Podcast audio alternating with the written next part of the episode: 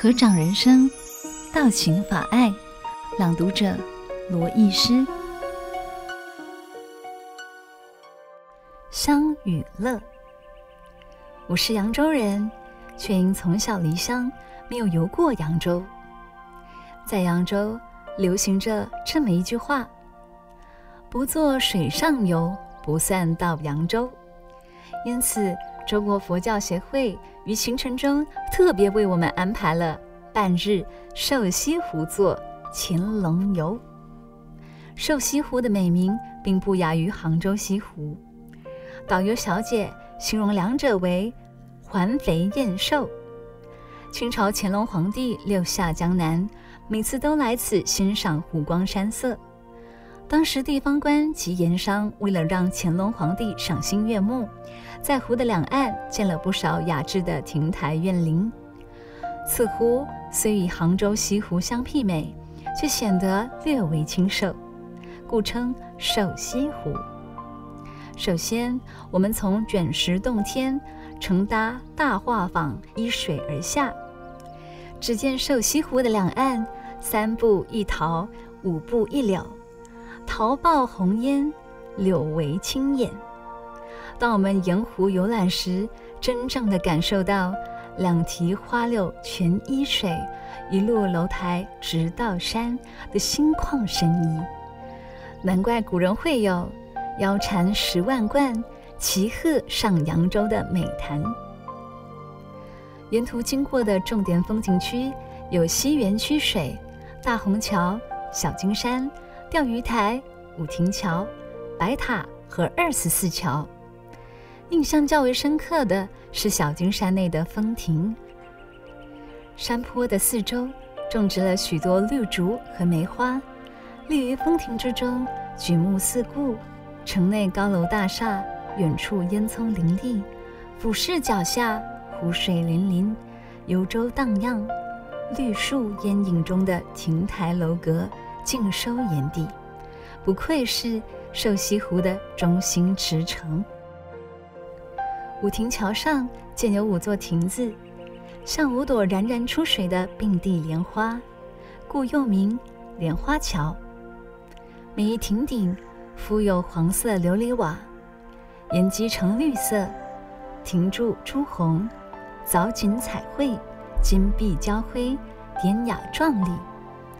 桥上的石柱有神采各异的石狮，桥下有桥洞十五个，纵横连环，洞洞相通。相传满月时还会有每洞各衔一月的金色奇观呢。具风格的钓鱼台三面环水，与五亭桥、白塔朝水相望。从钓鱼台的南洞可见高耸入云的白塔，西洞可见。横卧波光的五亭桥，北洞则见绿树成荫的大桂花亭。妙的是，站在一定的角度，同时可见三栋景物。这种神奇的借景手法，堪称古典建筑的一绝。二十四桥是全程的终点，承单孔弓形的桥身远离湖面，人行其上，有凌空欲飞之感。诗人杜牧曾感怀地说道：“青山隐隐水迢迢，秋尽江南草未凋。二十四桥明月夜，玉人何处教吹箫？”在此，我们可以一起追寻历史岁月的痕迹，由唐宋元明清从古看到今。人云：杭州以湖山胜，苏州。以市四胜，扬州以园亭胜。扬州的园林容南秀北，雄于一炉，集人文景观一体。众多园林中，尤以个园最具特色。个园是运用立意精巧、气势恢雄的叠石来展现一年四季的风貌。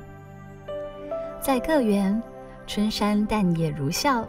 夏山苍翠如滴，秋山明净如妆，冬山惨淡如睡。游览这么多风景区，我觉得如果能将环境再美化一些，或者与旅行业者共同投资开发，提供参观者各项服务，祖国的绵绣河山将会更美、更秀、更动人。回到家里，所有的家人都围在一起要跟我谈话。我除了介绍国际佛光会的组织和佛光山的系统之外，我也告诉大家，每一个人要学习一技之长。中国人常说“家有万贯财富，不及一技在身”，因此我建议他们：一，要能高中毕业并学习特殊技能；二，厨师的工作很吃香，薪水西餐较中餐为高。三，美国目前缺乏护士，但需懂得英文。四，现在全世界最好、最自由的是台湾。天下文化主编福智英利用谈话的机会问大家：第一次见到大师的感觉是什么？我带大家回答：没见面时三头六臂，见了面也不过如此，赢得每一个人哈哈大笑。晚上，碧云准备了蛋糕、寿桃、寿面，共同为母亲唱歌祝寿。母亲亲自切了块蛋糕给我。